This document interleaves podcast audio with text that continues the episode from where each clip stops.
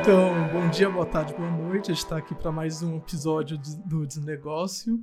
A gente está aqui com o Roberto e com a Diana para falar um pouco sobre pecuária, sobre sustentabilidade, sobre empresas familiares. Acho que vai ser um papo muito rico. Primeiramente, muito obrigado por terem aceito o convite. E vamos, vamos para cima aí nesse papo legal aí. Como estão as coisas, Aziz? Fala Davi, Diana, Roberto e você que está ouvindo. Muito legal ter vocês aqui com a gente privilégio poder conhecer pessoas que estão por trás de uma marca e de um negócio que eu sempre admirei da janelinha, seja pela propaganda do Eduardo e do Amit, enfim, grandes amigos de trajetória empreendedora que sempre valorizaram a história dessa família. E, consequentemente, eu como consumidor também. Consumo leite aqui em casa da Let. Fiz o, o, primeiro teste lá quando vocês estavam começando venda direto, foi super legal. Enfim, nada melhor do que ter vocês aqui para a gente falar de empreendedorismo familiar e proposta de valor. Então, estou bem animado com o nosso papo. Então, assim, eu vou fazer uma breve apresentação aí da empresa. Pode me. Eu devo estar com os dados errados, então fiquem bem à vontade para me corrigir. Mas, em grandes linhas, a, a Grindos e a Let são empresas, é uma empresa que existe há algum tempo já, um dos maiores produtores de leite do, do Brasil. A empresa existe desde 45. Como eu costumo brincar aqui no podcast, empresa que tem mais de 30 anos no Brasil é o verdadeiro unicórnio, porque são empresas que passaram por centenas de crises, todos os planos, plano cruzado, plano Collor e plano todo quanto é tipo. Então, é incrível ter uma empresa com tanto, quanto, tanto tempo. E a Let e a Grido já produzem mais de 60 mil litros de leite. É leite pra caramba todo dia. E são quase 22 milhões de litros de leite por ano. É, é uma grande potência dentro desse mercado e vai ser um grande prazer ter vocês aqui. Se vocês quiserem, ou a Diana ou o Roberto complementar e contar um pouco mais da história, fiquem à vontade. Eu complemento? Posso? Olha, queria agradecer a vocês essa oportunidade. Para nós é muito bom poder falar do nosso projeto, poder falar dessas mudanças que que estão acontecendo no hábito das pessoas de se alimentar, especialmente com a pandemia, né? A pandemia trouxe algumas é, novidades para a gente, algumas soluções muito bacanas, e, e, todo o nosso projeto, que é baseado desde a origem, né? desde a semente que a gente compra até o produto final na casa do consumidor, nos dá a oportunidade de ter controle sobre todos os processos que estão envolvidos na produção, é, principalmente usando uma palavra que ficou muito importante agora na pandemia, que chama-se rastreabilidade. Né? A gente tem rastreabilidade sobre todo o processo, e no leite isso é muito interessante, porque o leite tem muitas oportunidades com a rastreabilidade, e então a gente fica muito contente de poder falar sobre isso, e também sobre um grande desafio que existe no agronegócio, que é a sucessão. Né? A sucessão talvez seja um dos maiores problemas eh, de perpetuação das empresas. E como nós estamos numa empresa aqui de 76 anos de idade e com uma alternativa aqui para a próxima geração já implementada, então também estou muito feliz de poder falar. Eu quero complementar também, que para mim é um prazer, uma honra estar aqui conversando com vocês. Primeiro podcast, acho que a gente nunca esquece, né? Então, estou muito feliz de estar fazendo parte disso. E com meu pai ainda, acho que ele colocou muito bem todos esses pontos da, da Fazenda e da Lete. E eu acho que é bem nessa linha. Para mim é sempre muito legal poder falar da marca que a gente está construindo, da fazenda e de toda essa interseção aí, que é minha casa e meu trabalho, tudo muito junto, o lugar que eu, que eu nasci, que eu cresci. Então, um prazer estar aqui. Ah, não tem como não começar falando disso. Eu adoro essa fala, porque eu também sou eu sou, eu sou herdeiro, era para ser o sucessor. Aziz, pai Aziz, vô Aziz, família árabe, empresa. E eu fugi, fui meio na contramão, é, mas acabei prestando serviço para minha família. Mas eu vejo isso é muito legal, Diana, ver essa. O sangue que corre na sua veia vem do seu sistema, né? Então, ter o privilégio de trabalhar com a família e nesse lugar é muito legal, porque muita gente às vezes evita esse lugar e acha que isso, pelo amor de Deus, né? Uma família. Eu queria saber como que é o papo, como que é o jantar em casa. Se vocês ficam falando de negócio, se rola alerte, como vocês lidam com os conflitos, porque o conflito ele é base, a gente sempre fala que o, o grande desafio de sociedades muito café com leite é que o conflito, quando não existe, sabe aquela coisa do sócio financeiro, sócio é, e o sócio comercial que ninguém se fala? Hoje o modelo tem que ser misturado, né? Então o conflito é premissa para evolução, não é inovação, não vem do conflito. Mas eu queria saber como que é o jantar de vocês. Total. Olha, eu acho que ah, se não forem todos os assuntos da minha casa, a grande parte é leite. Mas a minha história com a empresa e com a fazenda é engraçada. E eu achava que era muito diferente, então não seria exemplo para ninguém. Mas eu tinha bastante certeza ali quando eu estava adolescente, indo para a faculdade, que eu não gostaria de trabalhar é, no agronegócio, né? Com a empresa da família e tal. Inclusive, tinha bastante certeza que eu queria trabalhar com moda. Fui fazer publicidade, enfim. Meus pais sempre estimularam muito eu e minhas irmãs a irmos além das ciências agrárias, porque já tinha muito agrônomo em casa.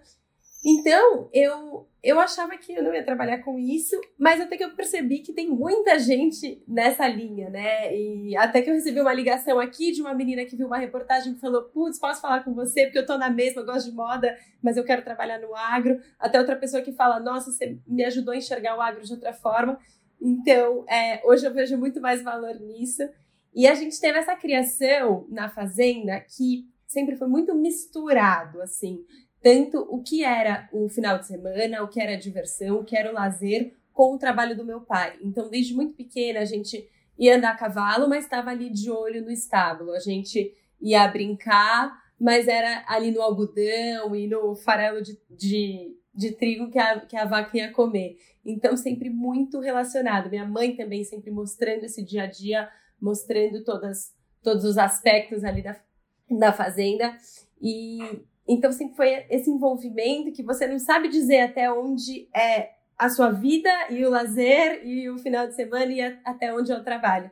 Então, hoje eu acho que isso só foi intensificado, né? E, e eu, de verdade, enxergo como um privilégio, porque ter ali o meu pai e o meu tio com de, um acesso tão fácil é, para tirar as dúvidas do dia a dia, para acelerar uma questão, para ajudar em alguma coisa é muito bom. E eu, e eu assim, não tem preço para mim no dia a dia do negócio. A gente tem bastante autonomia, mas ter essa base tão próxima e tão transparente faz toda a diferença. Ô, Diana, deixa eu perguntar um negócio antes do Roberto complementar. Você teve alguma experiência profissional fora? Porque isso é uma coisa que eu vejo às vezes, né? É de pessoas que não vão direto para a empresa familiar, mas elas vivem um pouco do mercado, vivem alguma outra coisa e elas vêm com o repertório de fora. De novo, não é uma regra, mas eu queria saber como que foi a sua tomada de decisão de entrar no negócio.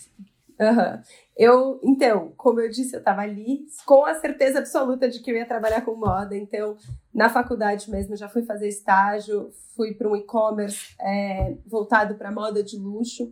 Depois fui trabalhar com influenciadora e estava ali nesse caminho, até que surgiu uma oportunidade na marca, e aí que entra o Eduardo Eisler, é, que foi de literalmente uma virada de, de, marca, uma virada de posicionamento da marca. A LED foi criada em 2007 pelo meu pai pelo meu tio, e eu sempre brinco, né? Porque um é agrônomo e o meu tio, ele foi piloto da Força Aérea, enfim. Eu brinco que o tempo que eles se dedicaram para construir uma marca era nulo, né? Não existiu branding, não, não existiu nada, existiu um plano B.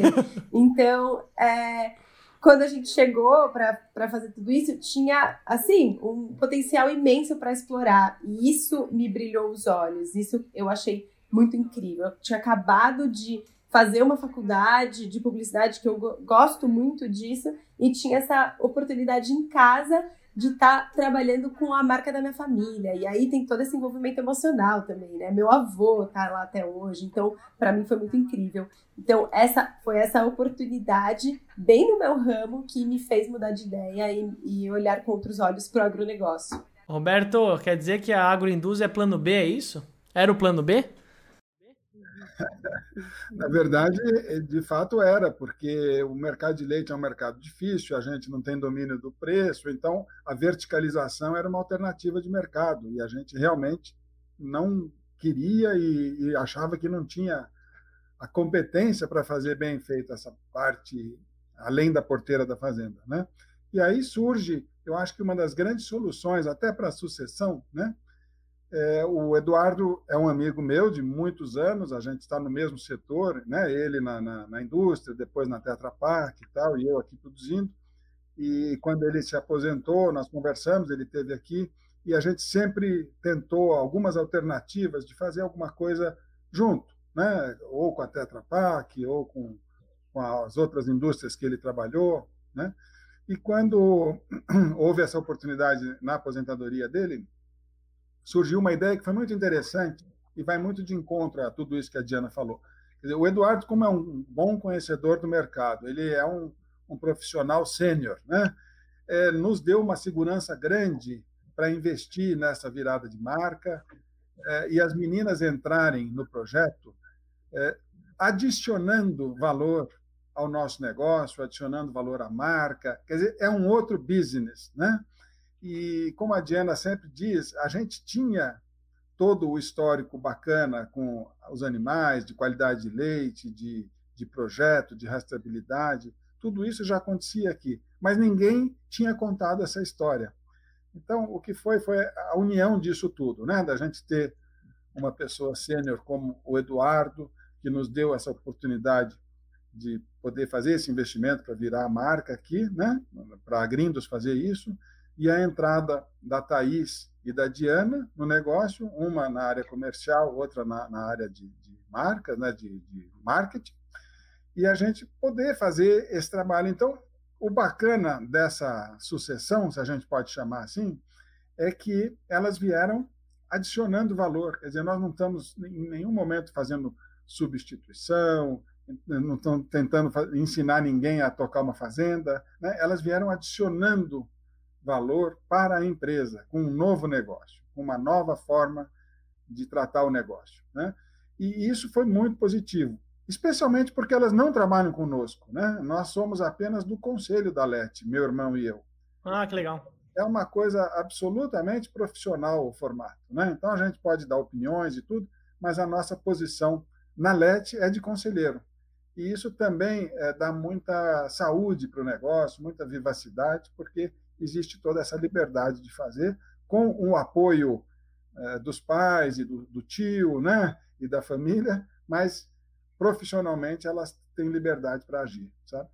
Eu queria fazer um recorte aqui, que é até um recorte que eu e às vezes comentou um pouco antes da, da gente iniciar a conversa, que é muito legal a questão da, de trazer um profissional de mercado, que nem o Eduardo, para o dia a dia do negócio, como sócio para tocar um para ajudar no negócio familiar. Eu queria que você, ou o, o Roberto ou a Diana comentassem um pouco sobre essa essa decisão né, de trazer alguém externo para dentro da empresa. Olha, para nós foi muito saudável isso, pelo, pela própria dinâmica do negócio. Nós estamos aqui antes da porteira da fazenda, fazendo produção de alimentos, né? nós estamos no agro, de fato, e a LET, ela é, é um setor secundário, né? Ela é uma indústria que está oferecendo esses produtos ao mercado.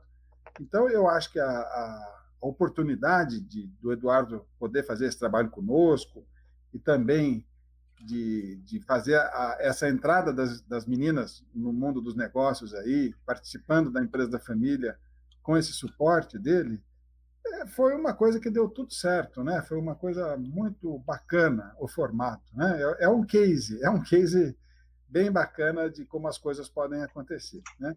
Eu particularmente acho que é uma uma solução essa de ter alguém externo à família com esse background, né? Podendo trazer confiança para o negócio eu acho que é uma solução muito bacana, uma solução de ganha-ganha. Mas eu vou trazer um complemento que tem a ver com a sua fala, né? Você começou falando do Eduardo como um amigo e executivo. Eu adorei isso, porque tem uma armadilha que é muito diferente ser empreendedor e ser executivo. A gente discute muito, eu e Davi, essa história. Hoje a gente usa muito o termo do intraempreender.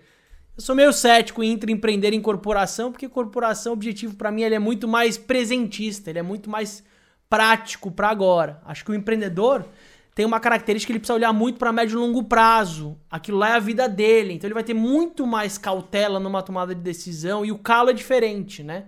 E eu vejo muito exemplo de gente que terceiriza a direção de empresas com um baita potencial e propósito de valor para o mundo corporativo, e o corporativo chega, não, não, não, simplifica. Tira o Roberto, só fala besteira, toca lá os gados lá, eu organizo aqui. Então, tem um olhar que a gente vai tomar cuidado também como a gente terceiriza negócios familiares para executivo tocar. Eu acho que então tem esse vínculo que eles falaram, que o Eduardo não sei, mas pelo que você falou parece que ele já conhecia vocês, se já tinha uma relação de respeito, já tinham valores minimamente conectados e aí óbvio que aí por osmose a competência complementar se conectou. Mas eu queria destacar isso pra gente tomar também cuidado com isso. Eu não tô querendo azedar, acho que a sucessão é perfeita, né? Colocar a família para voar na inovação, nas spin-offs, né? Então tem um termo que o mercado usa de novas empresas, né? Porque para mim não existe empresa familiar. A gente fala isso muito, né, Davi? É ecossistema familiar, porque empresa familiar é cheia de filhote de empresa, vai nascendo coisa, verticaliza ali, faz parceria ali. Então acho que tem agora os novos termos do mundo dos negócios, as spin-offs. Né? Então vejo que esse olhar de como eu trago alguém com uma visão de negócio que vai vir para estruturar. Então vocês falam da estruturação, isso é maravilhoso, ver você dando autonomia para suas sucessoras brilharem, né? E vocês com esse espaço de autonomia, que dá também um frio na barriga, né? autonomia é uma delícia por um lado, mas dá um baita frio na mão. Mas saber que eles estão perto, eu queria saber como foi também essa chegada, essa autonomia para você. Total. É, eu até brinco que é, todo mundo pergunta muito, né? Como é trabalhar com a família? Como é trabalhar com seu pai? E eu, assim, posso só agradecer no, de início, porque realmente a troca é muito positiva, mas existe uma pressão muito grande, né? E não, não acho que não vem nem do meu pai e do meu tio, vem de mim mesma, porque você tá ali acompanhando um negócio que tá indo super bem, que está super estável, que está super consolidado há mais de 70 anos, você fala, caraca, né? Olha tudo que eu estou responsável aqui. Então, eu acho que deu frio na barriga, mas eu acho que, por outro lado, tem essa questão de do estímulo. Eu acho que a autonomia é um grande estímulo no dia a dia para para você fazer o que você gosta, né? Eu, eu não aprovo nada com meu pai, eu escolho o que eu quiser, eu desenvolvo a embalagem que eu quiser, eu faço a comunicação que eu quiser, e eu não preciso estar ali no dia a dia mostrando para ele. E eu acho que se não fosse dessa forma, o negócio não flui. E aí a gente começa a ter entraves que podem prejudicar totalmente, assim, o andar do negócio, é, a minha criatividade. É, então eu acho que tem funcionado muito bem assim. Primeira coisa, Roberto, como que é ver a filha falando assim, com essa propriedade, com essa segurança? Como que é isso, como pai? É, eu, eu, elas amadureceram muito, né? Elas têm uma, uma formação, estão, estão trabalhando na, na área de formação delas. A, a Thaís é advogada, trabalhou com direito durante algum tempo em empresa, em escritório, e depois quis experimentar a área comercial. É, assim, para nós é, que não criamos as meninas, para a empresa, criamos para o mundo, foi muito gratificante. É muito gratificante ver isso, né? Porque se a gente tivesse, como existe muito no campo, forçado a barra, não, vai fazer agronomia, vai fazer veterinária, e aqui você precisa aprender. Nós, nós falamos o oposto disso. A gente queria que elas olhassem o mundo, tivessem horizontes amplos, né? É, morassem fora. É isso que elas fizeram, né? E aprendessem outra língua. E, e então elas voltaram por conta própria mesmo, né? E, e voltaram é, numa área adicionando valor. A gente já, como a empresa é muito antiga e a gente já passou por muitas coisas, né? por reestruturações societárias, é, por tabelamento de preços, por, você imagina tudo que já aconteceu em 76 anos de empresa, né? Então a gente já tem uma boa noção de como levar, né? Por exemplo, meu irmão, que é meu sócio, é, é, ele é, da área administrativa, da área de controladoria, e eu sou da área de produção, quer dizer, nós temos áreas muito definidas de trabalho. Então, poder Sim. definir uma área independente, autônoma de trabalho é, para as meninas, para nós já era uma prerrogativa importante. Né? O fato da gente fazer isso com o Eduardo, o Eduardo tem, além dessa característica da gente já se conhecer, ele tem uma, um outro fator que eu acho que foi muito importante. Ele sempre dizia que a gente tinha uma coisa muito bacana na mão e precisava fazer alguma coisa disso, né? que era é, todo esse projeto né, de leite com rastreabilidade, com origem, leite tipo A, com qualidade, quer dizer, diferenciais, né?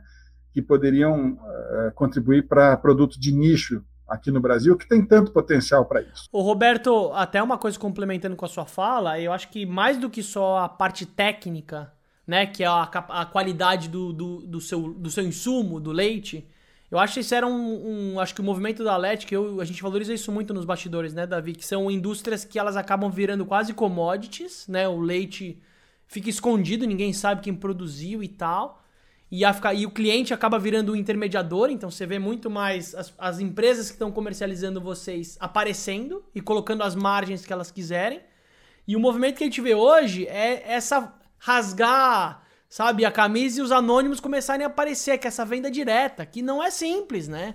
Deve ter represária, deve ter várias coisas, é o. É a, na verdade, eu vejo assim, a LED para mim é como se fosse quase a cara do que tá por trás, sabe assim? Então é a, é a, é a, é a cara ou pode ser às vezes o escudo, depende da visão, mas é essa coisa que o mercado fala de direto pro consumidor, né, Davi? Então hoje as marcas que estão no meio da cadeia, a Zissu é um exemplo clássico, né? Aquela empresa de colchão que a gente inclusive conectou a gente, que ela vende colchão sem ter a loja, o franqueado, o vendedor, e aí fica caro, perde qualidade de valor percebido. Acho que e como que foi esse movimento para vocês de assumir como uma unidade de negócio o se posicionar direto com quem toma o leite? Eu, assim, eu acho que essa dinâmica, especialmente do e-commerce, é uma dinâmica, inclusive, da pandemia, sabe? Uhum. Porque quando houve o fechamento de alguns canais né, de, de venda, especialmente do food service, né, e, as, e todas as empresas começaram a pensar como resolver os seus problemas, os restaurantes, inclusive, né? Então, o e-commerce ele surge como uma grande oportunidade que, se você pensar, é, era muito embrionária antes da pandemia, né? Especialmente para produtos refrigerados como os nossos, né? Porque nós estamos na linha uma linha muito importante e que aí o e-commerce também tem uma importância, que é o local produced for local families. Quer dizer, nós estamos fazendo um produto com baixo processamento, muito fresco, muito novo e que está muito rapidamente na casa do consumidor, com uma pegada de carbono muito baixa, porque é pouco transportado, né? porque ele é produzido inteiramente aqui dentro, sem muitos inputs. Né? Então, ele está todo. O e-commerce tem tudo a ver com essa oportunidade de chegar rapidamente na casa do consumidor com uma decisão de última hora, né? E a gente trabalha sob demanda, quer dizer, os pedidos aqui do dia seguinte eles entram até a meia-noite do dia anterior. Então é exatamente é, sob demanda o, o, nosso projeto de produto fresco, né? De baixa pegada, é, de baixo processamento. Então é, tudo isso encaixou muito bem com o e-commerce e de fato é um canal de venda que, se, que, tende a se tornar cada vez mais importante. Mas, assim, se você me perguntar o que vai acontecer daqui a cinco anos, o que vai acontecer eu não sei, mas eu sei que vai ser tudo diferente de hoje, né? Porque a dinâmica é tão rápida que a gente tem que saber acompanhar, né?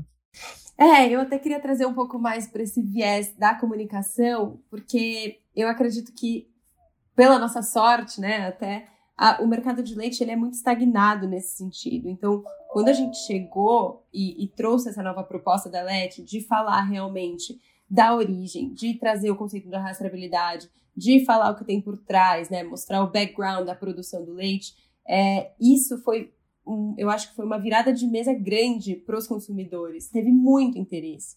E eu acho que a LET se, se formou muito em cima disso a gente ser bastante transparente. E vinha muito nessa linha de comunicação de o leite é um alimento incrível para cálcio, para proteína, e vamos fazer receita. E não, a gente veio para quebrar com tudo isso, né? A gente veio para falar de, de marca com propósito, de que faz diferença saber de onde veio o seu leite, a gente veio com certificação, veio mostrar realmente a vaca no estábulo, o que a vaca come, como é o processo dentro do laticínio. Eu acho que isso também fez uma transformação grande do ponto de vista de interesse, né? A gente tem um consumidor muito mais esclarecido, eu me coloco nessa categoria, sou bem nessa linha de querer ir atrás, de querer saber os propósitos da, da marca. Então, é, esse consumidor tem muita sinergia com, com o novo posicionamento da LED. Eu queria aproveitar que a gente acabou falando um pouco sobre o mercado do leite, a questão de de commodity versus venda direta e como vocês têm se posicionado, para falar um pouco assim de como vocês têm atuado no mercado que ele acabou sendo um pouco vilanizado, né? Então, ah, nossa, o leite é o vilão, do mesmo jeito que o ovo foi o vilão há um tempo atrás e agora ele é o novo mocinho. Então, eu queria que vocês falassem um pouco como tem sido essa, essa vivência. Eu até compartilhei com a Diana um artigo falando que o leite está voltando para moda, tal, então que o consumo do leite tem aumentado muito nos Estados Unidos. E eu queria que vocês comentassem um pouco como que é lidar com essa vilanização do mercado. os dois agora fala, agora que mexeu com o leite, agora sobe os dois na mesa. Agora mexeu. Não, o que eu ia dizer é que difícil falar desse assunto mesmo, né, Davi? Sem falar antes desse texto incrível que você me mandou. Fiquei tão feliz, fez meu dia. E bem nessa linha de, de como é cíclico os hábitos de consumo e como o leite passou de super vilão e como essa cena tá tá se modificando novamente. Eu lembro que eu, quando comecei na LET lá em 2018, e eu não, não entendia muito do agro como um todo e do funcionamento do mercado, eu tava vindo desse mundo super da moda e era um dos meus maiores medos, toda essa história do leite. E bem essa galera da minha idade, né? E principalmente eu morando em São Paulo, percebia como as pessoas não tinham acesso nenhuma informação, acreditavam em muitos mitos. Então eu lembro que eu, eu ficava muito assustada com o futuro do leite por conta de como estava toda a aceitação das pessoas. E, e eu acho que realmente a gente começa a chegar num ponto de virada. Eu acho que a gente começa a enxergar toda a história de terrorismo nutricional, então muitos profissionais da saúde voltando a falar bem do leite, de como é um alimento muito democrático e que traz muitos benefícios para as pessoas por um preço mais acessível, como ele é um alimento completo. Então eu fico muito feliz de ver tudo isso.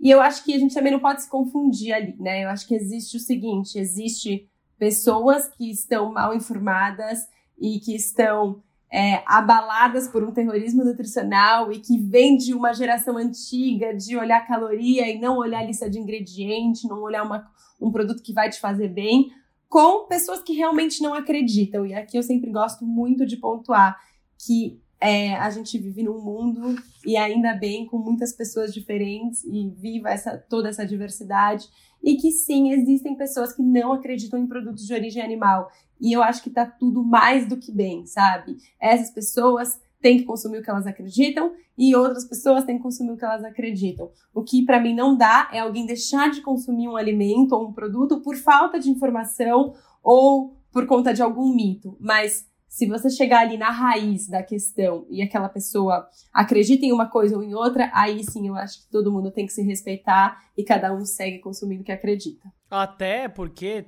tem leites e leites, né? É por isso que vocês abriram o capô e abriram o código da LET, até para jogar o sarrafo para cima. Eu achava que todinho era leite, aí descobri que não tem nada de leite lá. E aí você começa a entender melhor essa cadeia, né? Eu acho que tem um lugar também, mais do que a demonização do leite, que está se desconstruindo agora, é a demonização também da produção pecuária, né? Da produção leiteira, né? Hoje um dos maiores inimigos do planeta tem sido a produção do, do gado, né? Então hoje eu entrei muito forte no, na pandemia na agroecologia, a gente começou a entregar comida fresca em periferia, eu comecei a entrar na lógica da produção familiar, de frutas, legumes e verduras, enfim, e mergulhei nesse universo. E aí quando você mergulha, você vê bandeiras levantando, mas que muitas vezes são genéricas, né? Elas, elas massificam. E vocês, para mim, tem um negócio legal, que vocês, óbvio, tem uma produção gigantesca, porque é grande a escala, né? Não sei nem quantas vacas para produzir tanto leite assim. Mas vocês têm como bandeira a bandeira da sustentabilidade. Eu queria que vocês falassem disso também, porque isso é super importante, entendeu? É, você falou exatamente o ponto, é, Aziz. A gente tem toda essa questão da sustentabilidade e o consumidor não recebe a informação corretamente. A gente, o agro, o agro brasileiro é muito competente, fala muito bem, mas ele sempre fala para o próprio umbigo. Eu sempre digo que o grande, grande desafio do agro é falar com o consumidor. E isso é uma coisa que a gente tem feito bem com os, os nossos selos, com as nossas certificações, porque a linguagem com o consumidor nessa estampa na, na, unidade lá de venda é muito bacana, sabe? Isso é, é essa ideia das meninas. Mas o, o que a gente se baseia nessa questão é que tanto a pecuária em geral, que tem um comportamento muito parecido com, com os grandes mamíferos da África, né? Quer dizer, ele tem uma contribuição enorme apenas por ser ruminante, porque o ruminante ele come fibras, né? Ele come lignina e celulose, hemicelulose e transforma isso em proteína verdadeira, né?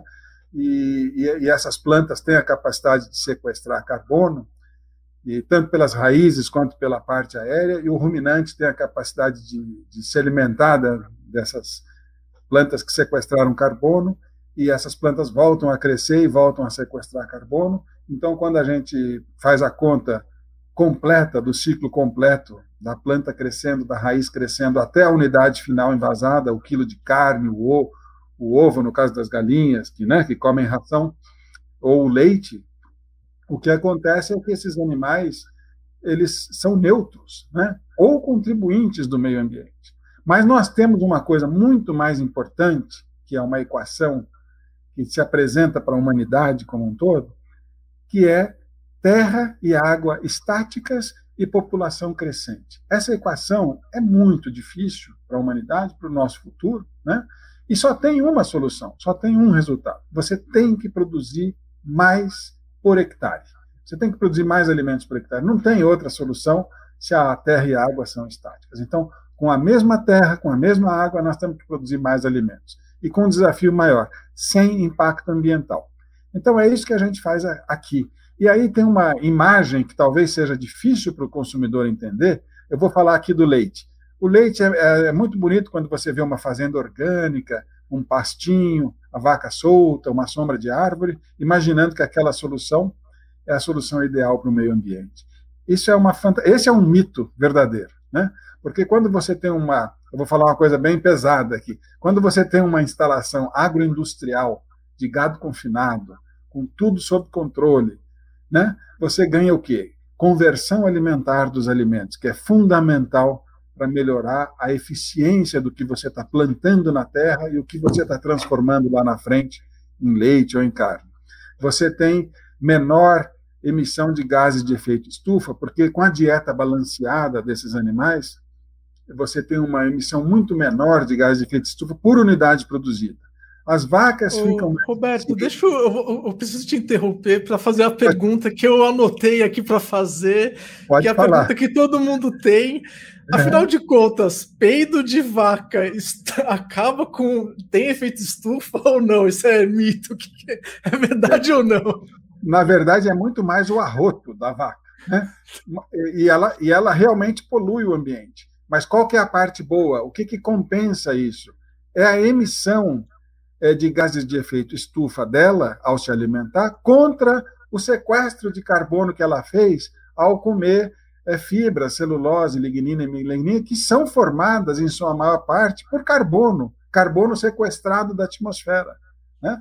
Então, é, uma planta crescendo, ela sequestra muito mais carbono do que uma planta estável. Uma floresta crescendo sequestra muito mais carbono do que uma floresta estabilizada porque ela está crescendo e adicionando carbono na sua estrutura de raiz e na sua estrutura aérea.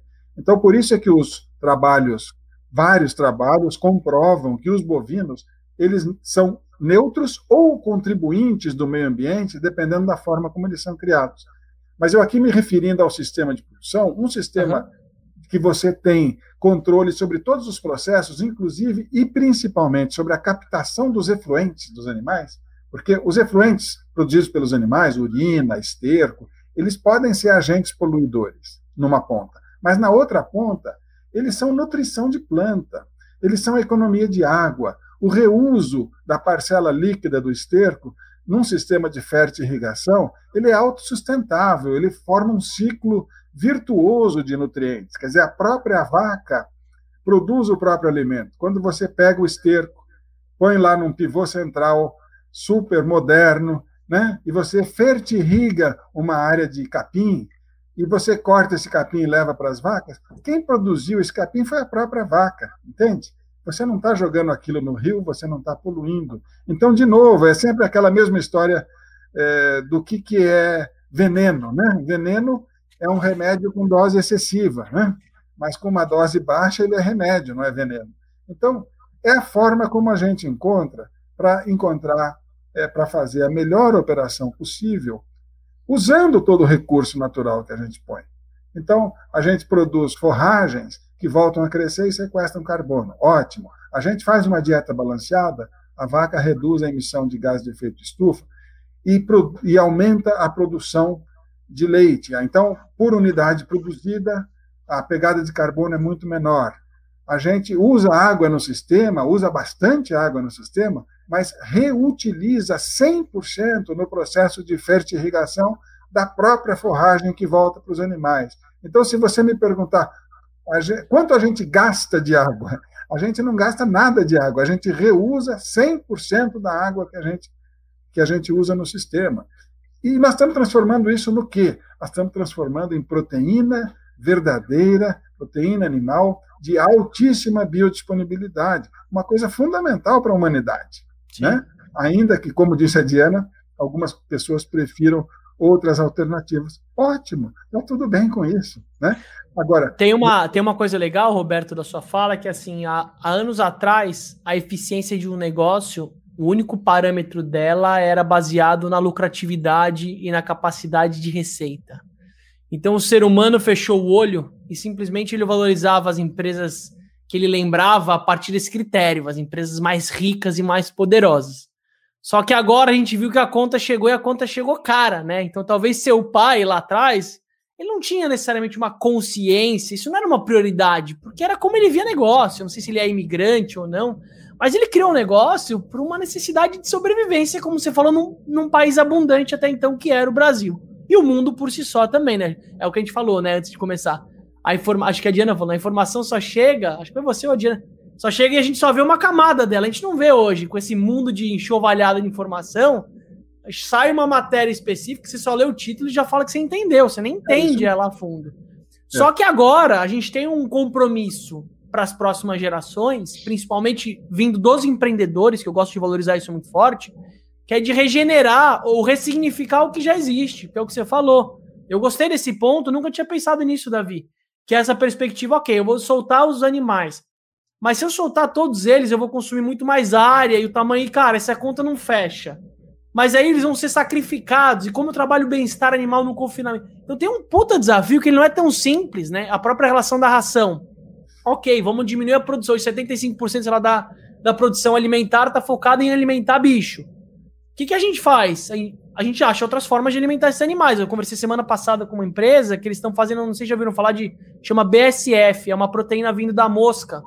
Eles basicamente pegam composto orgânico, é composto de fruto de é matéria em decomposição, criam as moscas e criam uma alternativa que você consegue produzir em maior escala e diminuir o impacto disso. Então, acho que tem um jogo que vocês falaram que não é, ele não é exato é lidar com o desafio social que a gente vive, que ele não é simples, né? Senão ele já teria sido resolvido, né, Roberto? Cara, eu vou ah. cortar isso para como as pessoas comem. É verdade, vai comer. Uma coisa muito interessante isso que você falou, esse que 75% do que se faz é para os bichos, é, é outro mito, sabe? Outro mito, legal. Na, na realidade, na realidade, o que a gente usa para as vacas é exatamente subprodutos da indústria de alimentação humana. Quer dizer, quando a gente usa farelo de soja como proteína, fonte de proteína, o que, que é aquilo? É o que é o resíduo que sobrou da extração do óleo de soja para alimentação humana, né? Quando a gente usa polpa cítrica como fonte de energia para a dieta das vacas, o que é aquilo? É uma fibra com pectina que, se o ruminante não comesse, você iria queimar na caldeira. Aquilo ia virar gás de efeito estufa. Né? Perfeito. Aquilo ia virar problema. Então, só o ruminante come aquilo como só o ruminante come capim, né? Porque ele tem um laboratório lá que é o rumen dele.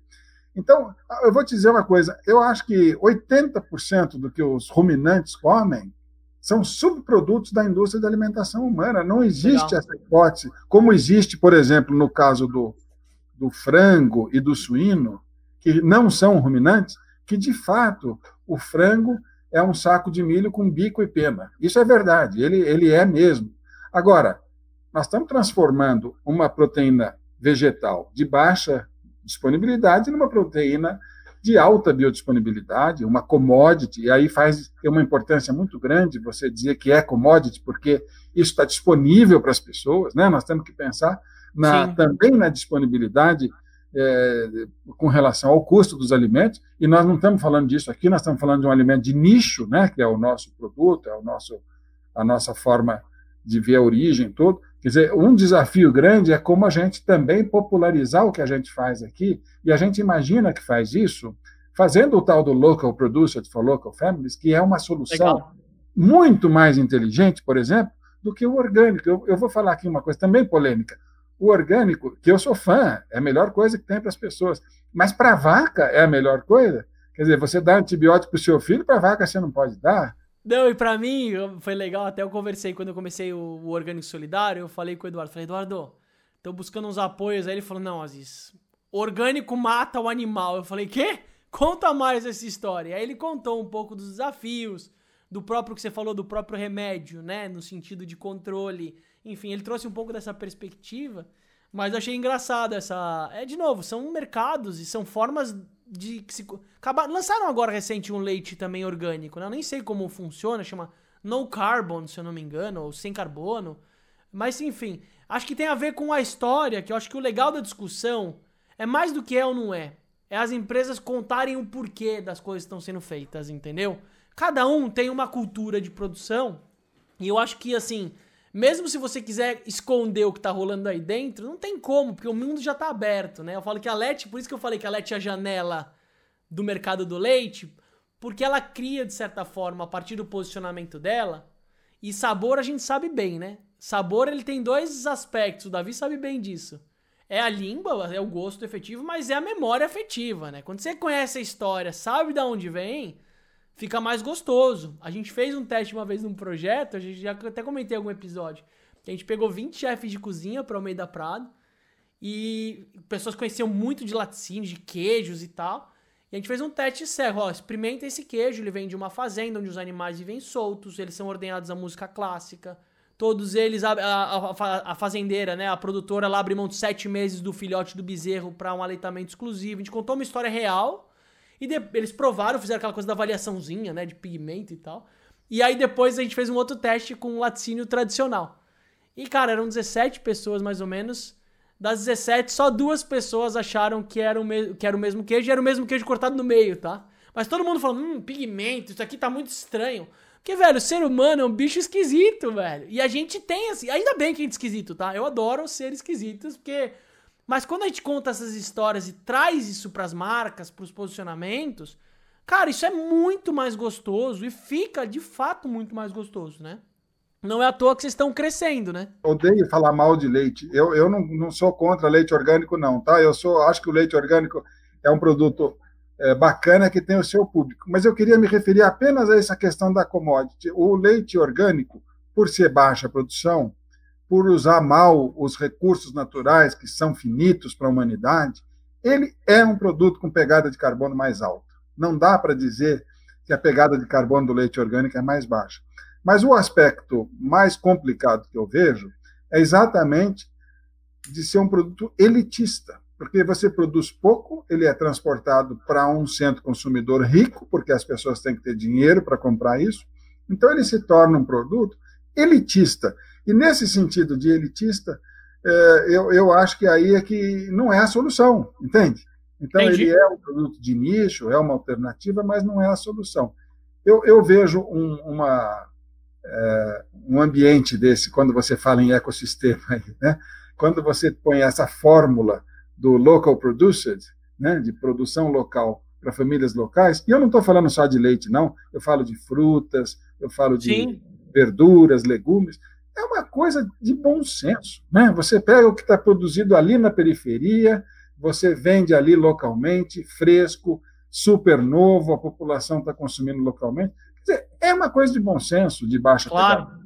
Né? Então é a linha que a gente segue. É só para explicar isso, porque eu não queria que ficasse. Não, ficou ótimo, ficou ótimo, ficou super claro.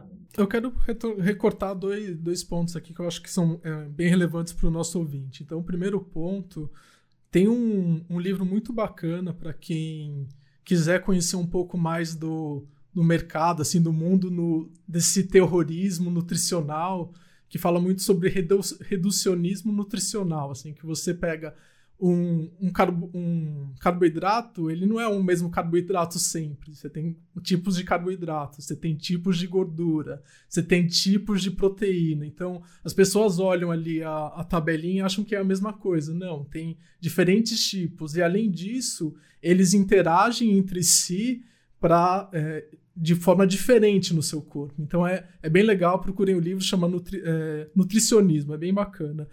E aí eu queria aproveitar o gancho que o Roberto trouxe, que é a questão do local produced, local consumed, aí que, que ele comentou. Eu queria explorar um pouco a questão do Fresh Mania, que eu sei que vocês estão envolvidos, acho que a, a Diana consegue comentar um pouco sobre isso. Eu queria ouvir um pouco sobre essa iniciativa, que eu achei incrível, às vezes comentou comigo. Acho que tem uma série de desafios em termos de como é, fazer esse negócio funcionar de verdade, mas eu gostaria que vocês comentassem. Ô, um Davi, vou, vou, fazer só uma coisinha. Antes de a gente entrar na Fresh Mania, se me permite, eu vou fazer só uma coisinha antes. Diana, o que, que o Pão de Açúcar achou? Só uma coisinha antes da gente entrar. Quando você começou a vender leite direto no seu site. O seu Abílio gostou dessa história aí? Porque todo mundo fica morrendo de medo dos grupos varejistas, né? Porque o cara do varejista dos mercados. Hoje são quatro que dominam nossa comida, né? Sei lá.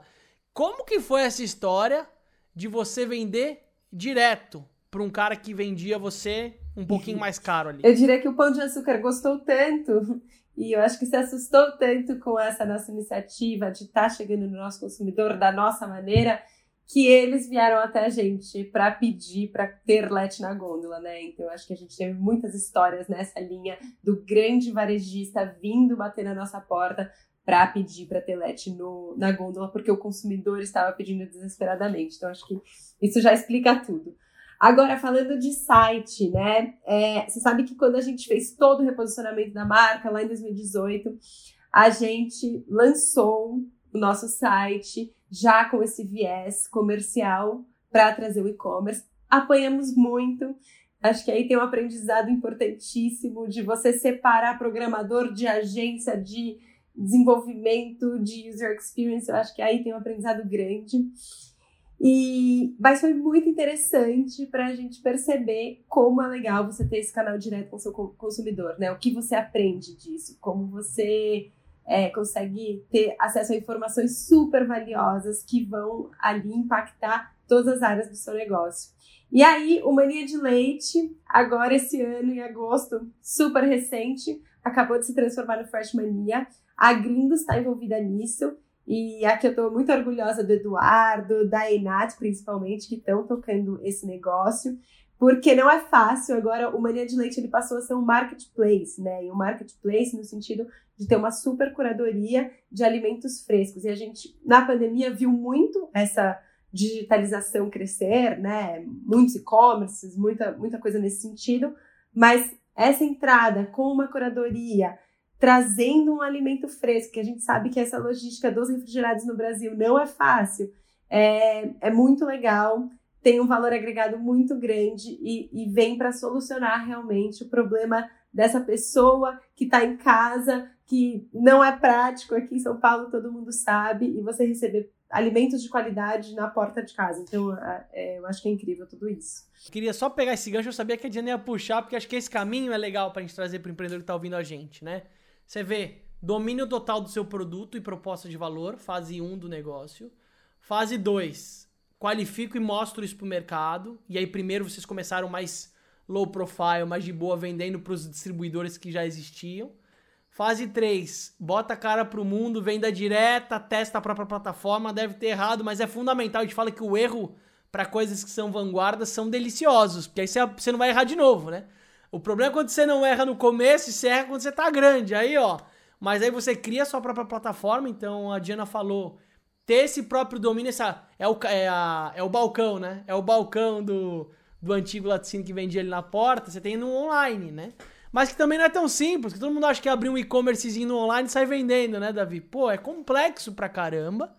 E vocês têm um grande desafio que o produto de vocês é um produto que tem que ser fresco e que precisa ser distribuído de forma muito rápida, né? Eu acho que o, eu adorei o ponto sob medida, sob demanda, Roberto. Cara, se tiver mais ou menos leite ali, não tem o que fazer, então você tem que calibrar essa dose.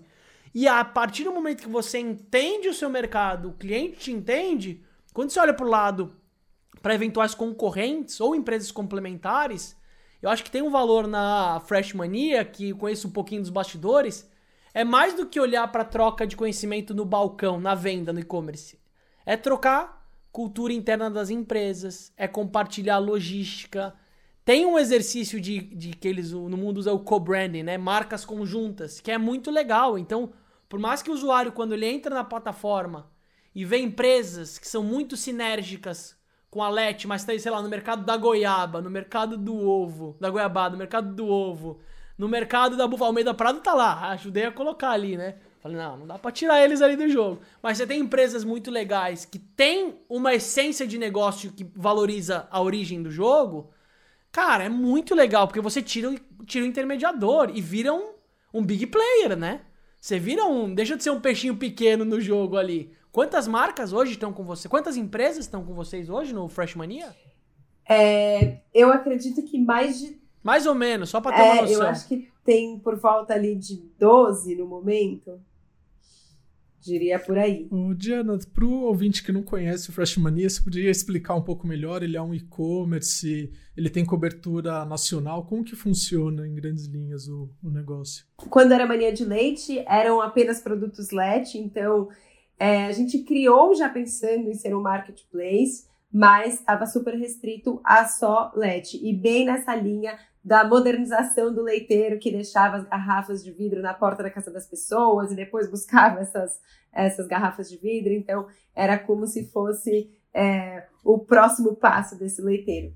E aí, com o Fresh, com essa gestão aí do Eduardo, da Enat, do time deles lá, é, passou a ser um, um marketplace com outras marcas e, e aí sim também entregar de novo essa proposta do fresco. É um e-commerce, ele atende por enquanto só a cidade de São Paulo, a ideia é crescer, mas justamente para solucionar a questão dos frescos. A gente viu muitos e-commerces crescendo e muitos e-commerces na linha dos secos, né? Ou até o próprio supermercado. Dependendo do supermercado, você faz sua compra, só que só de produtos secos, não, não tem a, a tecnologia e a logística para o refrigerado. O, o Fresh Mania vem para atender essas pessoas na Grande São Paulo com a questão da curadoria e do frescor dos alimentos, né? Muito voltado também para a origem. Muito legal. Assim, eu, eu, conheço um pouco do desafio de eh, lidar com alimento fresco, porque eu, tenho, eu sou sócio de uma empresa que chama é, Zona Cerealista Online, e a gente lida, uma parte do negócio é com frescos, então é, é o caos, assim, é terrível, e eu sei, eu respeito bastante aí vocês terem encarado essa briga. E é super difícil mesmo. Eu sou fã, fiz compra semana passada na Zona Cerealista. Que bom, que bom. Fico feliz de ter um cliente. Não, mas eu ia falar até isso, né? Você vê como empresas familiares são ecossistemas, né, Roberto? Você falou, ó, a LET nasce de dentro, aí de dentro da LET nasce a mania de leite, que virou Fresh Mania, sei lá. Uma coisa deriva a outra, né? E tem espaço para todo mundo trabalhar. Isso eu acho que é a beleza do processo. Você via antes os, os números da PwC, daquela Price, que é uma, uma empresa de pesquisa de mundo dos negócios, né? A curva de empresas familiares era triste, assim, era catastrófica. Sei lá, 70% das empresas brasileiras são familiares, daqui 5 anos vão ser 10, 15, né? E o mercado de M&A tá acabando com tudo que é empresa familiar, porque a nova sucessão não tá olhando com bons olhos para isso. Mas eu vejo que isso é um desperdício, gente, porque senão o mercado fica chato, né? O mercado fica meio é legal essa concorrência saudável. Adorei o ponto que você trouxe, Roberto. Que é mais do que olhar pro seu concorrente como inimigo. Cara, ele, é, ele faz parte da força do seu mercado, cara. Se ele tá trazendo proposta de valor do jeito dele, vamos dar mãe, vamos deitar nesse jogo junto, né? O próprio, até uma, uma vez eu falei com um cara, a gente falou, né, Davi, que não, leite de soja não é leite. Ele pode ter qualquer outro, não é leite de vegetal, né? Leite vegetal não é leite. Ele pode até usar o termo leite. Mas leite é um negócio que vem da vaca. Não dá para inventar o jogo, entendeu? Mas enfim. Então hoje a gente tem um exercício de valorizar os nossos concorrentes. Eu falo isso muito para a situação que a gente está passando de país, né? O Brasilzão não tá, não tá brinquedo não empreendendo no Brasil, né? Tudo bem que tem gente que está deitando e rolando, mas está complexo esse lugar. E aí você olhar para as pessoas que estão no seu mercado como aliados, eu acho que isso é um ponto super legal também, né? Do, do Aziz, tem um ponto importante disso que você falou. Eu, eu, eu estou aqui em política classista há mais de 30 anos, sabe? Legal. E isso é uma coisa que eu, assim, eu vejo de uma forma tão, tão fácil, né? Nós precisamos, é, institucionalmente, para o leite, ocupar espaço no estômago do consumidor. O nosso inimigo não é o leite, o nosso inimigo são os outros líquidos que podem competir com a gente. É o vinho, é a água, é o suco. O leite, é de uma maneira geral, os laticínios, é, a gente tem que ocupar espaço juntos e tem que é, falar. Eu falo para você que não falo mal de leite nenhum por causa disso, sabe? O, o, o Brasil tem um potencial tão grande, né? É, não no leite em si, no leite fluido, porque o leite fluido do Brasil tem um alto consumo, ao contrário do que as pessoas pensam. O brasileiro toma muito leite, toma mais de 100 litros de leite fluido. Agora, o que, que falta aqui no Brasil? Os produtos de valor adicionado, onde falta renda. Aí, iogurte e queijos. Então, eu vou dar um exemplo do queijo, porque o queijo é o maior potencial do Brasil. O brasileiro consome 5 quilos de queijo, 5,5 kg de queijo. E o, o benchmark lá na Europa, França, Inglaterra, está entre 25 e 30 quilos. E quando a gente fala 1 quilo de queijo, nós estamos falando em 10 litros de leite. Os países escandinavos com 32, 33 quilos. Então, nós estamos falando de 340 litros de leite lá na Europa contra 50 aqui no Brasil na forma de queijo. O potencial é enorme, tem espaço para todo mundo. Agora, o grande desafio até em cima do que você falou, de como é que as coisas vão acontecendo, do próprio e-commerce, o grande desafio aqui é você cadastrar um produto num, numa, numa operação dessas, Carrefour, é, Pão de Açúcar e tal. Muito. Né?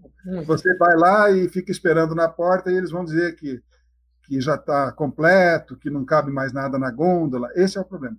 E a gente percebeu que a LET deu certo quando as marcas vieram nos procurar eh, as, as, essas supermercados vieram procurar, mas principalmente, não supermercados, mas cidades de Rondônia, do Amazonas, de, da Bahia, Brasília, de Goiás, vieram nos procurar para ter o produto lá. E nós dissemos: não dá para ter, o nosso produto é fresco, o nosso produto é local, é um produto de vida curta. Aí o, o, o interessado lá diz o seguinte: não, mas eu tenho um caminhão refrigerado que vai para São Paulo toda semana porque tem coisas que só existem em São Paulo. Então eu faço questão de ter o produto de vocês. E isso foi a grande virada que a gente percebeu. Legal. O produto era importante de estar presente lá. Hoje nós estamos em. Essa semana mesmo chegaram pedidos aqui de mais é, duas redes de supermercado de Cacoal em Rondônia. Que delícia! Porque o LET já existia lá em dois ou três pontos de venda. Então, isso é, isso é a coisa mais gratificante, é saber que que existe um esforço lá do, do setor terciário, né, de fazer esse produto estar presente lá e chegar lá, mesmo com, com um custo de transporte importante e tal, mas pegando carona num caminhão desse tipo. O nosso leite está indo para Manaus, está sendo vendido em Manaus. Que legal. É muito gratificante e, e tudo isso. E isso é que Não, a gente eu... é que deu certo, né? E Roberto, tem uma coisa que acho que é outra uma lição que vocês estão passando agora para quem está ouvindo a gente, que a resposta não necessariamente está nas grandes capitais. Às vezes as capitais estão saturadas. Às vezes as margens de quem já está lá dentro vão ser maiores. Acho que tem um exercício também de olhar o Brasil como oportunidades periféricas às capitais ou cidades menos relevantes. Também isso é um olhar míope. Eu saí de São Paulo recente, até então eu vivi em São Paulo. São Paulo tem essa coisa do caos, onde as coisas acontecem, onde o dinheiro circula. Cara, isso é uma grande falácia se você for olhar. É óbvio que tem muita coisa que acontece lá, mas tem muita coisa animal que acontece nas favelas, em cidades menores. Só que isso não necessariamente é divulgado, isso tá acontecendo. Então eu queria trazer esse olhar que você falou, que é se o produto é bom e eventualmente você tem uma barreira para entrar numa gôndola convencional, porque às vezes você não tem nem quantidade de giro para entrar no mercado grande, né? Imagina como o mercado é de cobrar reposição e tal. Agora dá para você começar de outros jeitos. Então acho que a pandemia acelerou isso, a internet acelerou muita coisa legal, é que às vezes não tem nem certificação, não tem nem CIF, mas que estão produzindo coisas incríveis, coisas artesanais, que estão ganhando corpo e estão se profissionalizando e quase se institucionalizando como produto, né? Quantas marcas legais a gente está vendo? Você falou de queijo, né? A indústria do queijo no Brasil é sucateada. Era, né? Se for ver o queijo da, do Uruguai da Argentina, sei lá, você tem uma valorização do sabor muito maior. Mas agora existe uma profissionalização e um novo olhar disso, e eu aprendi, né, que 80% do, do queijo é o leite, não é isso? Ou é um pouco mais? Mas, mas o leite tem uma importância muito forte pro que você está comendo, né? Também. Então eu vejo que a gente está num movimento de economia que, óbvio, você tem os monopólios ganhando força e se blindando, mas você tem os pequenininhos, cara, que juntos eles começam a atrapalhar muita gente, né, da visão. É, com certeza. Eu queria, agora que a gente está chegando aqui no nosso terceiro bloco aqui da nossa conversa, eu queria é, trazer um pouco mais para oportunidades para o nosso ouvinte. Então a gente acabou falando bastante da LET, a gente acabou falando bastante do, do mercado do leite, mas eu queria entender um pouco assim, dentro da visão ou da Diana ou do, do Roberto, quais são oportunidades que hoje existem dentro do agro? Assim, onde vocês sentem que tem é, fragilidade? Eu sei que vocês comentaram a questão do produzido localmente, consumido localmente, mas quais são outras coisas que vocês veem de tendências ou tecnologia, ou coisas que têm acontecido fora do Brasil que de repente podem ser alguma oportunidade aqui dentro do mercado. Aí fique à vontade para quem quiser comentar aí. Eu, eu vou comentar uma coisa que eu acho fundamental para o conhecimento dos consumidores antes da porteira da fazenda, uma situação antes da porteira da fazenda. O Brasil ele tem o maior potencial do mundo e a maior solução de baixa pegada de carbono do mundo, que chama-se integração lavoura, pecuária, floresta. Então, até naquela linha de falar ah, 70% do que é produzido no mundo é para os bichos. Também não é verdade. Quando você faz uma integração lavoura, pecuária, floresta, você produz forragens para os animais, né, capins, fibras e tal. É, esta fibra, depois que os animais saem, ela serve, serve de cobertura para o solo. Aí você tem uma camada de palha morta onde você vai fazer o tal plantio direto na palha, que é uma prática extremamente é, boa para o solo, conserva o solo, você não precisa tombar a terra com, a, com gradiação, com arado, né? Então, você retorna a vida no solo, você coloca carbono no solo que vem dessa palha, né? Então, é a maneira de você produzir grãos, inclusive soja, milho, né? da maneira é, com a menor pegada de carbono possível e cada vez fazendo processos que são mais virtuosos né, para o ambiente de produção. Então, eu Só diria... aproveitar para fazer um merchan, Roberto, aqui. Para quem tiver interesse sobre o que o Roberto está comentando, escutem o episódio com o Walter da Preta Terra, que ele fala bastante sobre a questão dos sistemas agroflorestais, que é um tema muito bacana. E é um tema que a gente gosta bastante aqui no Desnegócio. Pode continuar, Roberto. É, então, eu queria dizer que o Brasil, que tem a melhor tecnologia tropical do planeta de produção agropecuária, ele tem soluções fantásticas, sabe? Para a preservação, para o meio ambiente e tal. E eu, eu falo muito nessa linha também da produtividade, porque quando você põe, por exemplo, bioativadores no solo, põe palha no solo, põe carbono, retoma a vida do solo e consegue produzir mais de maneira integrada, né? É, você acaba aumentando a produtividade. Eu vou dar um exemplo aqui do leite brasileiro. O Brasil usa 22 milhões de hectares para produzir 34 bilhões de litros de leite. Isso dá 1.600 litros por hectare. Nós aqui na LET produzimos 40 mil litros por hectare. Mas o Brasil não precisaria produzir 40. Né? Não precisaria ter tanta. Se o Brasil produzisse 10 vezes mais, em vez de 1.600, produzisse 16 mil litros por hectare, nós entregaríamos de volta para a sociedade 20 milhões de hectares de terras abertas, já desenvolvidas, é, para produzir qualquer outro tipo de cultura, mas terras próximas dos centros consumidores, não precisaríamos mais derrubar nenhuma árvore e nós produziríamos todo o leite que o Brasil precisa, os 34 bilhões de litros, em apenas 2 milhões de hectares, apenas aumentando 10 vezes a produção, que é absolutamente é, factível do ponto de vista tecnológico aqui no Brasil. Então, eu sempre digo, justifica, compensa né, investir em tecnologia, investir em, em formas mais amigáveis, em formas integradas de produção agropecuária, e o Brasil é o pulmão do mundo para esse tipo de situação. Não existe outro país que tenha a situação geoclimática do Brasil para produzir como o Brasil produz de maneira tão é, virtuosa, sabe? Então, eu queria dar esse depoimento do antes da porteira da Fazenda, é, sem falar das soluções que nós temos, além da porteira da Fazenda, que eu deixo para a Diana. Legal. Acho que deixa eu só fazer um leve comentário aqui.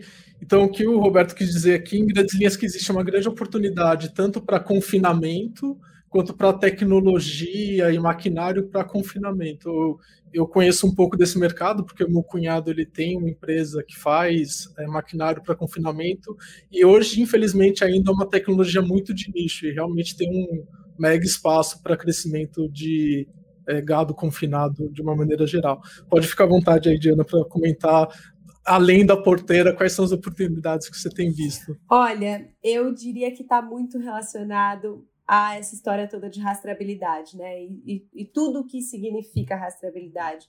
É, acho que a gente fala muito desse novo consumidor, esse consumidor esclarecido, esse consumidor que quer saber o, da onde vem o produto dele, que quer saber as etapas da produção, que quer saber como o animal foi tratado, o que você está fazendo de bom e de volta para o meio ambiente. Então, eu acho que as grandes oportunidades estão relacionadas a, a, esse processo, a esse processo de transparência, pode envolver tecnologia, né? Já, a gente já tem o, o, blockchain aí, que você, por um QR Code, consegue acompanhar tudo que aconteceu naquela produção, você consegue saber onde o porco esteve, o que ele comeu, como, como ele passou a vida dele. Então, eu acho que tudo que envolver é, entender mais do processo produtivo, desde que o animal, o, o alimento está ali no, na fazenda até o momento da expedição, é, é uma grande oportunidade. Também vou falar aqui um pouco do meu viés, porque a gente conversa muito em casa, essa conversa já é mais antiga ali, minha com meu pai, mas de que o grande gargalo do agro é muito a comunicação, né? E eu acho que essas duas coisas se encontram nesse, nesse meio termo, porque o, a rastreabilidade ela só acontece para o consumidor se ela tiver, estiver sendo bem comunicada.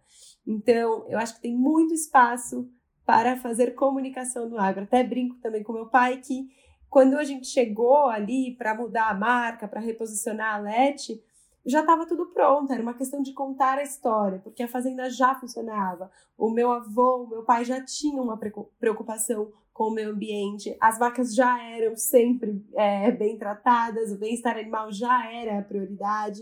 Então era uma questão de contar essa história.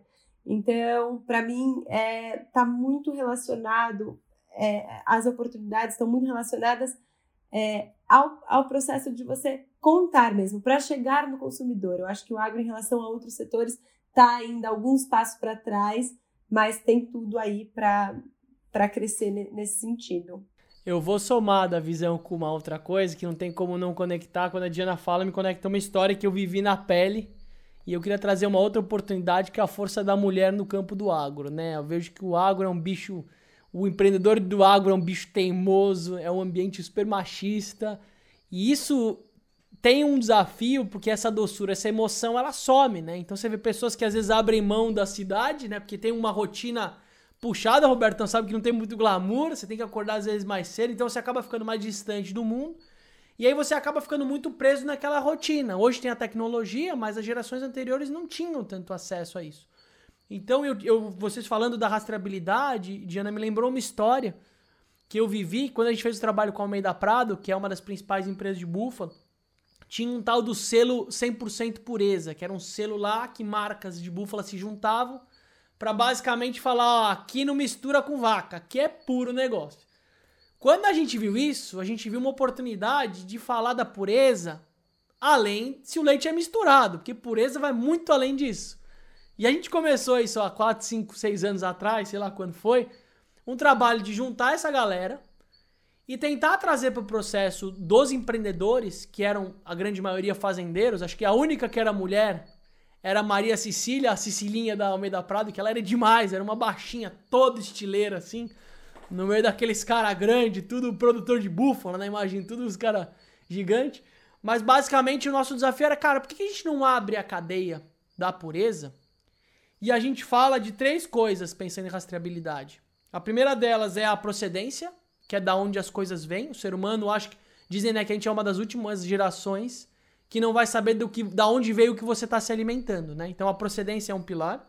A higiene é outro pilar super importante, né? A pessoa saber dentro dessa cadeia Desde o se botou no mercado, né? E às vezes ligou e desligou ali, ou a gôndola tá suja. Então, saber a cadeia inteira de higiene.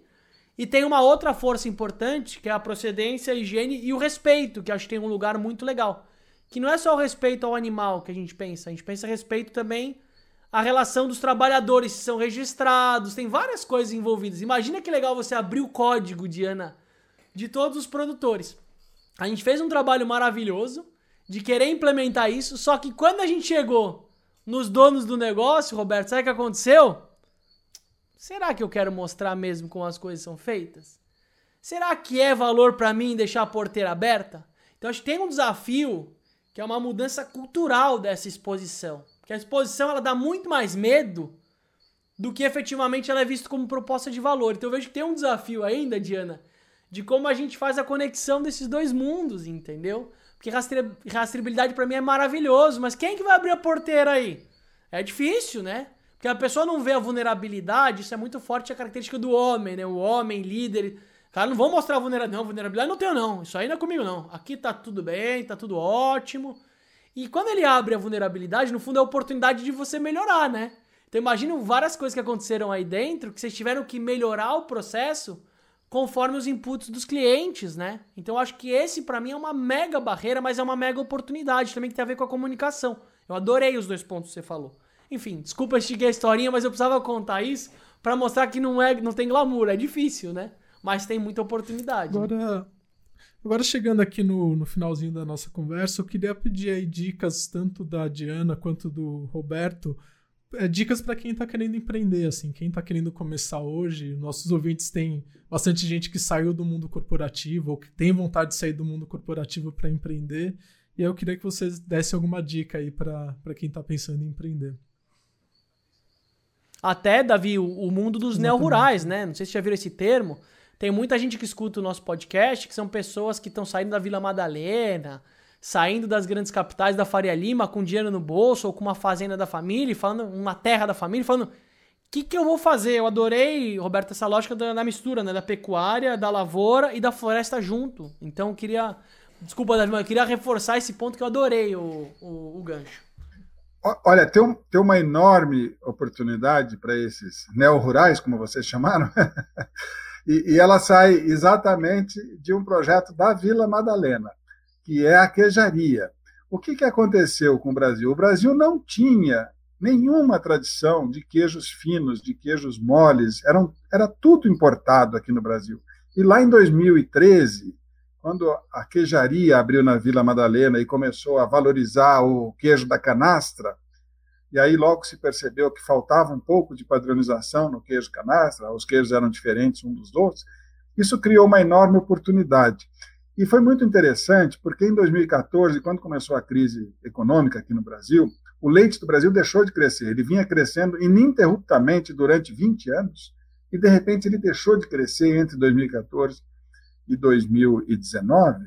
E, e na verdade, o, o, o queijo, que é um, fator, é um produto de elasticidade de renda, ele foi o que mais deixou de crescer. Ele crescia numa taxa de 20% ao ano durante os anos melhores lá é, de 2008 a 2012.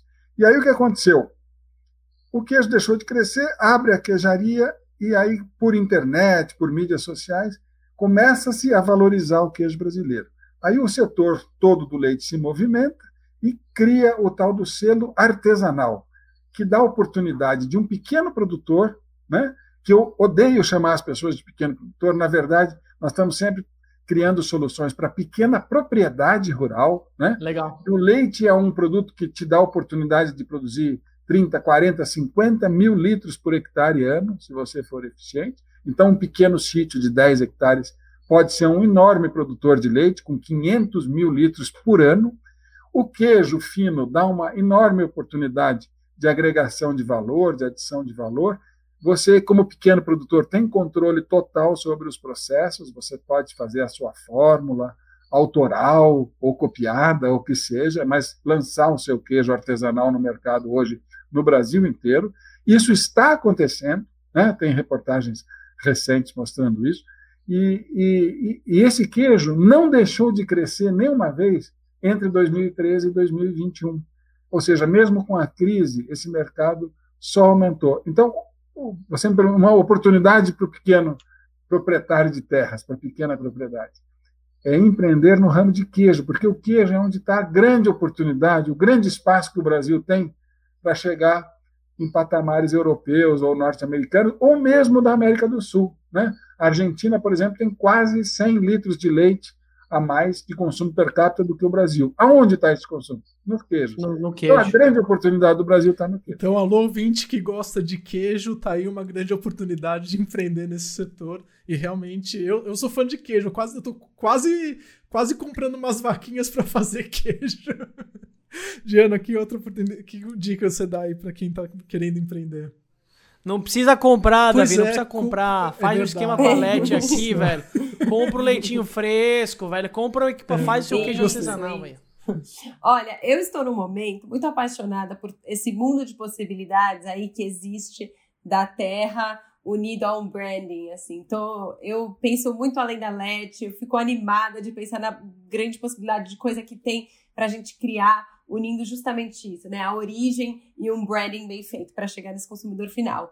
Então, eu diria, é uma coisa que eu escutei muito na faculdade, pode parecer batido, mas acho que existe uma releitura disso que é que problema você resolve, né? Então, eu sou muito fã de você estudar e estar tá sempre com essa antena ligada do que vem de novo, do que vem de tendência, porque Acho que não adianta muito você querer empreender, querer ser autônomo, querer fazer o seu home office, não depender de ninguém, não dar satisfações para ninguém, mas ter um negócio que ele não resolve muita coisa, e principalmente estando de acordo com o mundo. Acho que o mundo muda e a gente sempre precisa mudar junto com esse mundo e tá muito antenado no que está acontecendo neste mundo. Pra gente saber onde a gente vai colocar o nosso pé, onde a gente vai colocar nosso investimento.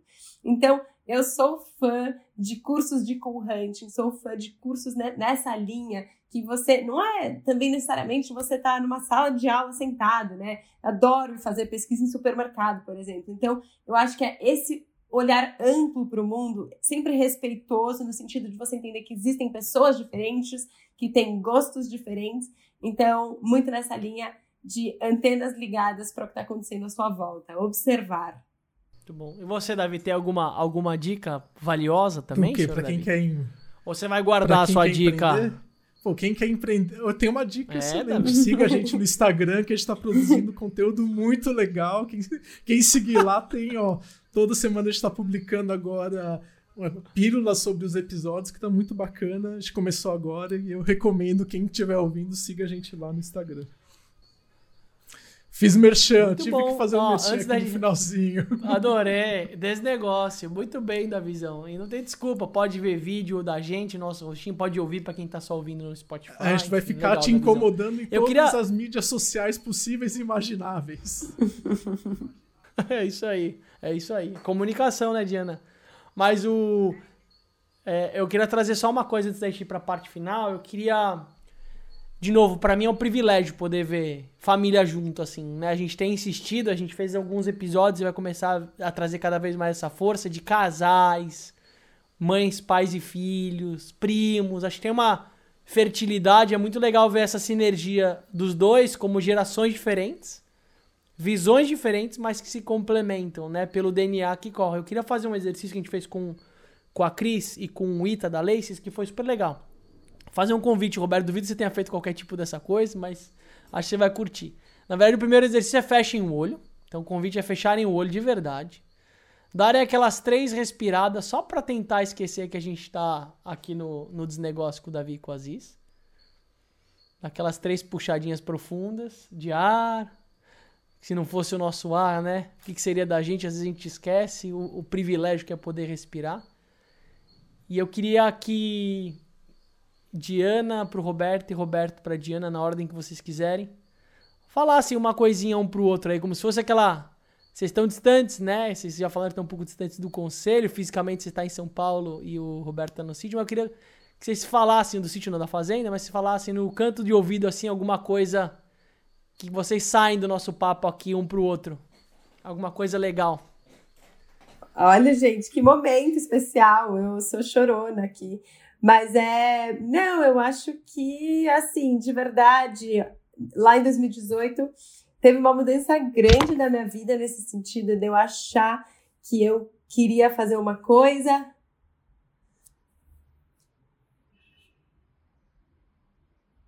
Ah, tá bom.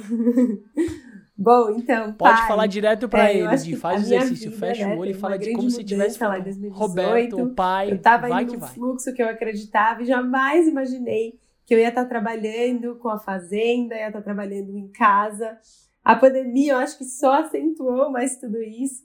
E é uma coisa que eu agradeço muito, me sinto muito privilegiada nesse sentido, de ter você como exemplo, de ter o vovô como exemplo, sempre seguindo essa, essa trajetória, e tanto no meu dia a dia de trabalho, quanto como pessoa, né? Como formação de, de caráter, de ética.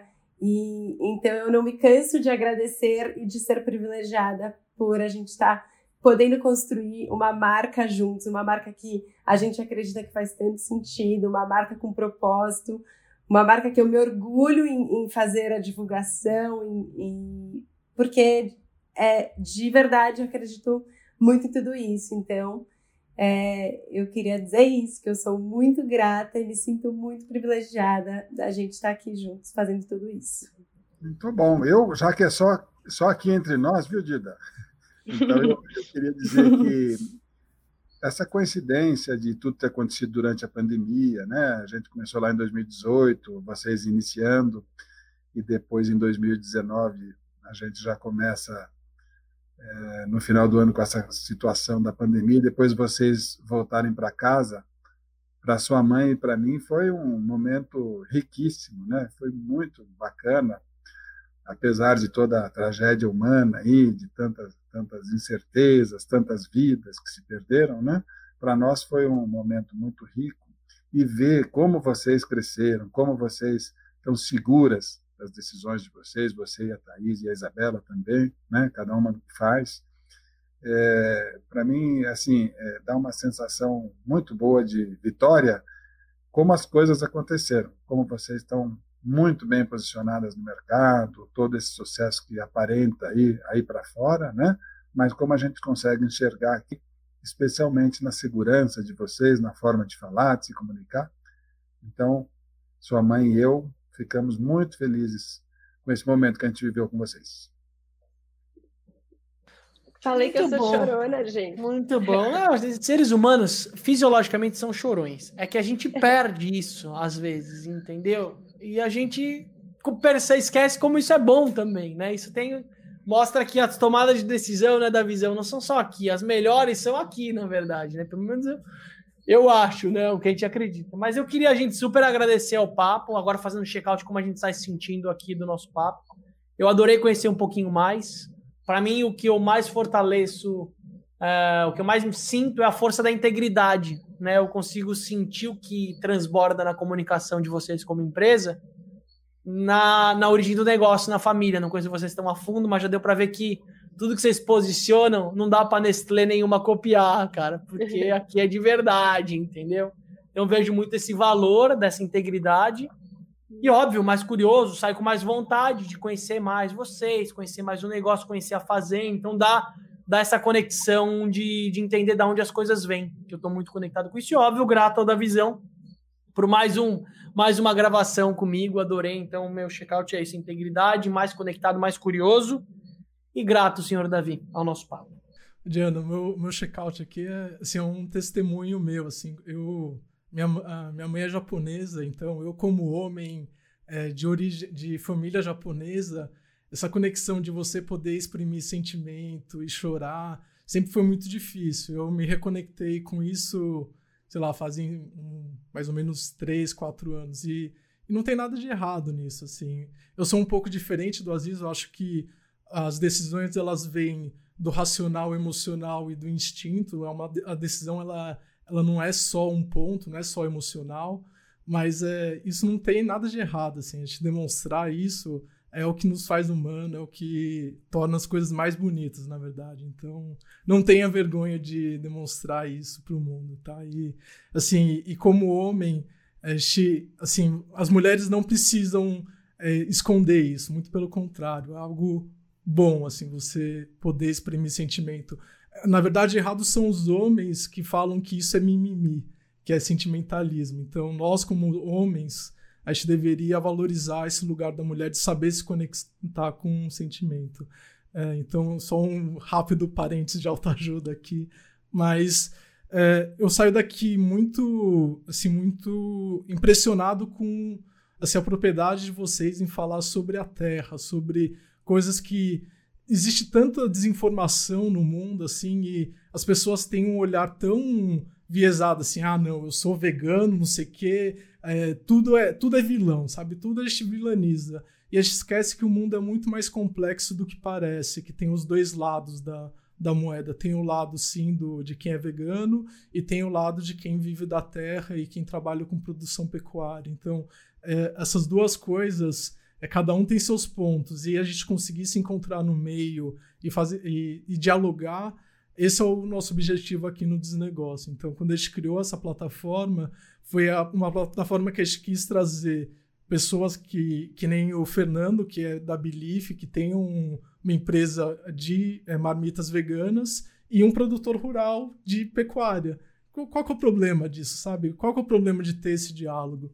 Então, eu fico muito grato de vocês terem aceito esse convite de um pequeno podcast que tem essa missão aí de conectar, fazer pontes. E, às vezes, muito obrigado aí por essa oportunidade de estar com você. Bom, se vocês quiserem falar também como vocês estão se sentindo no nosso papo aí, era isso que você esperava, Robertão? É isso? Olha, eu fiquei muito contente de ver a forma como vocês abordam o assunto, essa coisa informal, achei, achei ótimo, fiquei muito feliz de participar sobre esse assunto da, da, da, forma da gente se comportar e das mulheres, Davi. Eu queria dizer que aqui eu estou virando expert, porque o meu aprendizado é diário. Eu tenho três filhas e mais a minha mulher, quer dizer, eu, eu sou minoria completa aqui em casa, então, assim, o meu aprendizado é linha dura, sabe? Ou eu aprendo ou não sobrevivo. Então, também isso tem sido muito importante para mim. Mas queria dar os parabéns para vocês pelo, pelo formato, pelo programa, pelas perguntas, pela forma de abordar. Acho super importante para o agro que tenha gente como vocês é, falando exatamente com o nosso mercado consumidor, que é a nossa grande deficiência, sabe? O agro não sabe falar com o mercado consumidor. Todo mundo fala muito bem no agro, no setor privado do agro. As pessoas se posicionam bem, sabem bastante sobre o seu negócio, mas simplesmente não sabem se comunicar com o consumidor do agro. Então, vocês têm um papel muito importante é, para o momento atual do agro. Muito obrigado, gente. Eu também, gente, queria agradecer demais ao convite. Foi um prazer estar aqui conversando com vocês. E, de verdade, esse formato de perguntas inusitadas, no sentido de serem muito diferentes do que a gente recebe no dia a dia aí nas reportagens que a gente dá, é muito interessante para a gente parar para pensar como a gente está olhando para tudo isso. E eu fico fe mais feliz ainda de saber que vocês estão atacando pontos importantíssimos para chegarem nesse consumidor final, que o que não é comum na, nessas reportagens convencionais que a gente está. Então, muito obrigada pela oportunidade e pelo convite de estar aqui hoje com vocês. A gente que agradece. E é isso, pessoal. Muito obrigado para quem chegou até aqui. Sigam a gente nas redes sociais e também quem quiser comprar leite, recomendamos muitíssimo a Lete e também que vocês conheçam Fresh Mania, que é muito bacana. Então é isso, pessoal. Ah, Davi, vamos aproveitar então, gente. Não vamos perder essa oportunidade. Para quem chegou até aqui, gente, desculpa, o empreendedor que chegou até aqui escutando vocês, o cara tá afim. Será que ele tem algum cupom de desconto dos negócios na plataforma da Lete aí para provar o leite de vocês ou não? Olha, a gente, eu acho que a gente tem que criar um divulgar via desnegócio e ver quem chegou até o final, né? Uma boa forma. É. Vamos testar vamos aí, vamos ver se essa galera tem acesso ao produto de vocês aí, né? Muito bom, gente. Valeu. Muito obrigada.